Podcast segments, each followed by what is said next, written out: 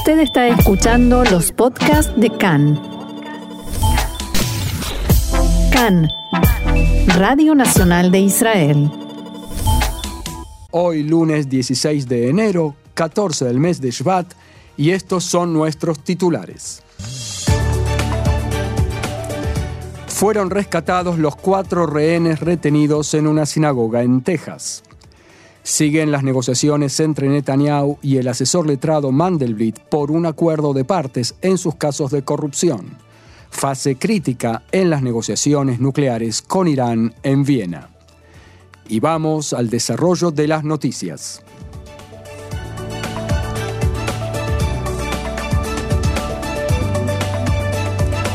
La noticia está en Estados Unidos, en Texas, donde un hombre tomó cuatro rehenes en la sinagoga Bet Israel en la ciudad de Colleyville. Los cuatro rehenes, tres feligreses y el rabino de la congregación, Charlie Citron Walker, fueron rescatados esta madrugada 11 horas después de que fueran secuestrados. El atacante murió durante la operación de rescate y por el momento su identidad no ha sido revelada. Tampoco se sabe si fue abatido por las fuerzas de seguridad o si se suicidó. El gobernador de Texas, Greg Abbott, anunció anoche la liberación de rehenes y dijo, nuestras oraciones fueron respondidas, todos los rehenes están vivos y a salvo. La policía local confirmó más tarde que el operativo había finalizado con éxito.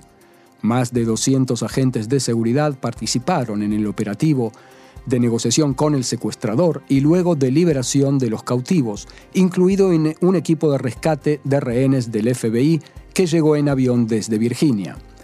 Poco antes de la liberación, el canal de noticias CNN señaló que se escuchó un fuerte estallido, seguido de una breve ráfaga de disparos desde la dirección de la sinagoga, según información de sus corresponsales en la zona del suceso. Durante las primeras horas todo lo sucedido pudo verse en vivo a través de Facebook, ya que la comunidad Bet Israel había estado usando su página para transmitir los servicios religiosos del sábado por la mañana. Se podía escuchar al sospechoso haciendo referencia a Afia Siddiqui, una ciudadana pakistaní conocida como Lady Al-Qaeda. Siddiqui fue condenada en 2010 por un tribunal federal de la ciudad de Nueva York por intentar matar soldados norteamericanos en Afganistán. Actualmente cumple una sentencia de 86 años en la base de la Fuerza Aérea Carswell, cerca de Texas, no muy lejos de Colleyville. Los medios norteamericanos informaron que el secuestrador exigía la liberación de Siddiqui a cambio de los rehenes y algunos detallaron que decía ser su hermano. En las últimas horas, en Nueva York, Los Ángeles y Dallas, la policía aumentó las patrullas en sinagogas, escuelas y otros sitios pertenecientes a la comunidad judía. El Departamento de Policía de Los Ángeles dijo que está trabajando con la Policía Federal aumentando las patrullas alrededor de las sinagogas en el área como medida de precaución. Por su parte, el presidente norteamericano Joe Biden difundió un comunicado en el que agradeció, abro comillas, el trabajo incansable de las fuerzas del orden en todos los niveles que actuaron de manera cooperativa y valiente para rescatar a los rehenes. También dijo que envía amor y fuerza a los miembros de la comunidad Bet Israel, Colleyville y la comunidad judía toda. Biden advirtió a quien quiera difundir odio en el país nos opondremos al antisemitismo y al aumento del extremismo. Repercusiones en Israel. El primer ministro Bennett expresó su satisfacción por la liberación de los rehenes y aseguró que este es un duro recordatorio de que el antisemitismo aún existe y debemos combatirlo en todo el mundo. A la comunidad judía de Colleyville y de todo el mundo les digo, no están solos, estamos con ustedes, unidos, palabras de Naftali Bennett. El ministro de Relaciones Exteriores, Yair Lapid, manifestó por su parte que lo sucedido en Texas es otro ejemplo del peligro continuo que representa el antisemitismo. Lapid escribió un mensaje en su cuenta de Twitter. Los judíos deben practicar su fe sin miedo. Las comunidades judías de todo el mundo son nuestra familia y estamos unidos en la guerra contra el antisemitismo. El embajador de Israel en Estados Unidos, Mike Herzog, dijo que el horrible incidente de la sinagoga es un recordatorio de que la amenaza del antisemitismo siempre existe. Los judíos no deberían tener miedo de orar en sus sinagogas, dijo el embajador Herzog y agradeció a todas las agencias policiales locales y federales que ayudaron a evitar una tragedia.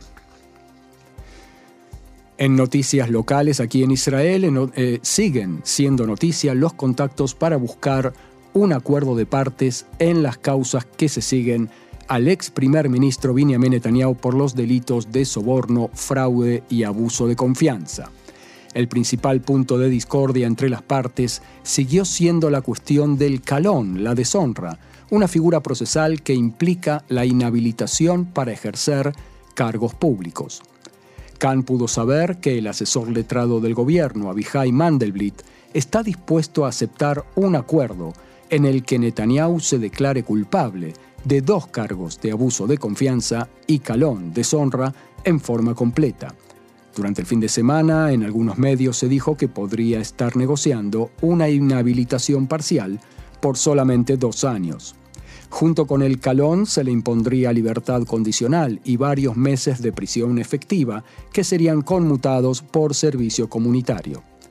Este fin de semana se dio a conocer que el expresidente de la Corte Suprema, Aaron Barak, está oficiando de mediador entre Mandelblit y Netanyahu y que los abogados de Netanyahu se reunieron varias veces con Barak en un esfuerzo por avanzar en el acuerdo antes de que Mandelblit finalice su mandato. En este contexto, Aaron Barak le transmitió a Mandelblit que un acuerdo en esos términos sería aceptable para Netanyahu. Khan pudo saber también que Netanyahu no habló en forma directa con Aaron Barak, sino a través de sus abogados. Las noticias y especulaciones relacionadas con el probable acuerdo de partes que daría por terminado el juicio contra Netanyahu generaron todo tipo de comentarios, críticas y reacciones. Cientos de, personas realizaron anoche una manifestación en Plaza Goren, en Petah Tikva, cerca del domicilio del asesor letrado del gobierno, Mandelblit. En la mañana de hoy, el ministro de Finanzas, Avigdor Lieberman, se refirió a un posible acuerdo de partes con Netanyahu como un acto desproporcionado, una injusticia, según sus palabras, y lo comparó con el caso de una integrante de su partido, la ex ministra Faina Kirschenbaum, que cumple una pena de 10 años de cárcel, abro comillas, por un delito menos grave, menos grave, en palabras de Netanyahu. En este caso estamos hablando de un ex primer ministro que incluso en estos días, hoy mismo, intenta derrumbar el sistema político, intenta deslegitimar al gobierno y a la Knesset. ¿Cómo puede ser? ¿Dónde está la justicia en esto? Sencillamente comparo los dos casos y no hay justicia, no hay proporción. Y me dirijo a la gente del sistema judicial y les digo, gente, ¿qué están haciendo? Preguntado sobre el efecto de un posible acuerdo y si no resultaría más beneficioso para la sociedad israelí para terminar con las divisiones y enfrentamientos, Lieberman respondió, quien comenzó con la división y quien continúa la división es solo el titular de la oposición. Eso incluye todas las escenas que vemos en el Pleno de la Knesset. No es algo casual. El lenguaje de bajo nivel, los gritos y ataques para quitarle legitimidad a la Knesset es algo completamente planificado. También se le preguntó en su calidad de político, que conoce muy bien a Benjamin Netanyahu, si cree que se retirará de la política. Al respecto, a Víctor Lieberman respondió que no lo cree, que encontrarán, según sus palabras, alguna fórmula o algún truco para que le concedan un indulto y la campaña para su regreso comenzará de inmediato, y agregó.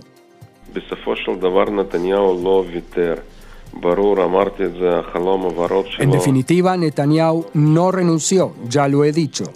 Su sueño dorado es volver al gobierno nombrar a Dudi Amsalem, ministro de Seguridad Pública, designar como ministro de Justicia a Amir Ohana y declararse el nuevo Erdogan del Estado de Israel. A eso no ha renunciado. Este mediodía el primer ministro Bennett se refirió a la posibilidad de que el acuerdo de partes haga que Netanyahu se retire de la escena política y eso tenga efecto negativo en el futuro de su gobierno. No se preocupen por eso, dijo Bennett. Este gobierno trabaja y actúa por el bien de los ciudadanos.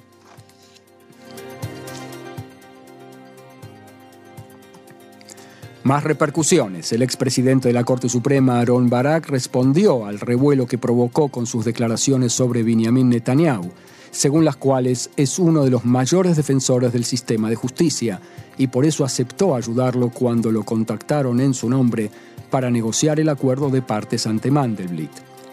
Tras la amplia crítica que se hizo escuchar desde los más diversos sectores, Barak aclaró que, abro comillas, desde el momento en que se presentó la demanda contra Netanyahu, todas sus acciones perjudicaron al sistema, mientras lo acusaba de haberle inventado causas. En diálogo con Khan, Barak, aclaró que cuando él era presidente de la Corte Suprema de Justicia, Netanyahu defendió al tribunal y no, no permitió que lo atacaran. Sin embargo, según dijo, desde el momento en que se presentó la acusación en su contra, hubo un giro brusco y severo y pasó de defensor a destructor del sistema judicial.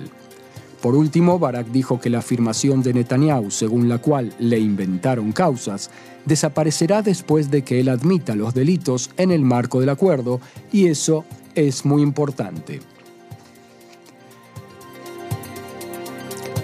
A propósito de acuerdos de partes, nuevamente fue postergada la presentación ante la justicia del acuerdo alcanzado por el exministro Ari Deri, en cuyo marco deberá declararse culpable de delitos contra la ley impositiva y de renunciar a su cargo de legislador y deberá renunciar a su cargo de legislador en la Knesset.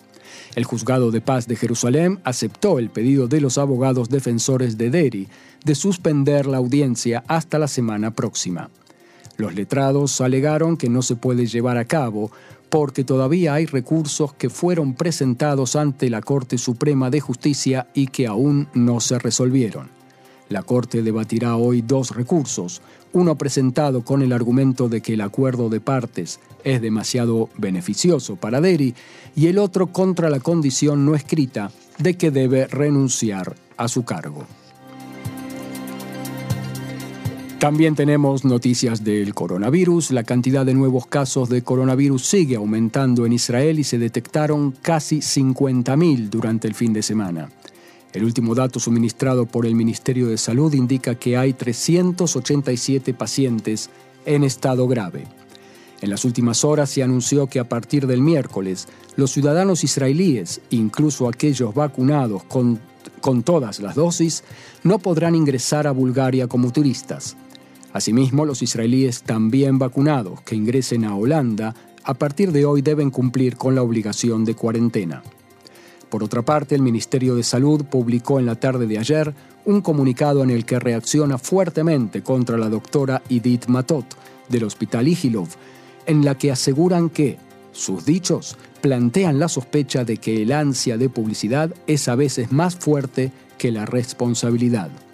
Matot, directora del Departamento de Anestesiología del Hospital Igilov, dijo que la variante Omicron tiene una mínima capacidad de hacer daño, que los datos respecto a las personas enfermas de corona no son precisos y que hay que cambiar, en sus palabras, la locura de las cuarentenas. En el Ministerio de Salud estiman que esta semana será especialmente difícil y que se esperan cifras sin precedentes de nuevos casos confirmados. También llamaron a la población a tomar medidas de precaución. En este sentido, el primer ministro Bennett declaró este mediodía que estamos entrando en días sumamente complejos en la actual ola de corona. La variante Omicron ha llegado casi a todas las casas. Muchos de nosotros, incluidos ministros del gobierno, están infectados, dijo Bennett al comienzo de la reunión semanal de gabinete. El primer ministro también anunció que antes del fin de semana llegará a Israel otro envío, significativo en sus palabras, de dosis del medicamento de Pfizer, y agradeció al director de la compañía, Albert Burla, por su ayuda. Este fin de semana, el ministro de Finanzas, Avigdor Riverman, anunció que dio positivo en el test de corona y en diálogo con Khan dijo que no tiene síntomas y que se siente muy bien.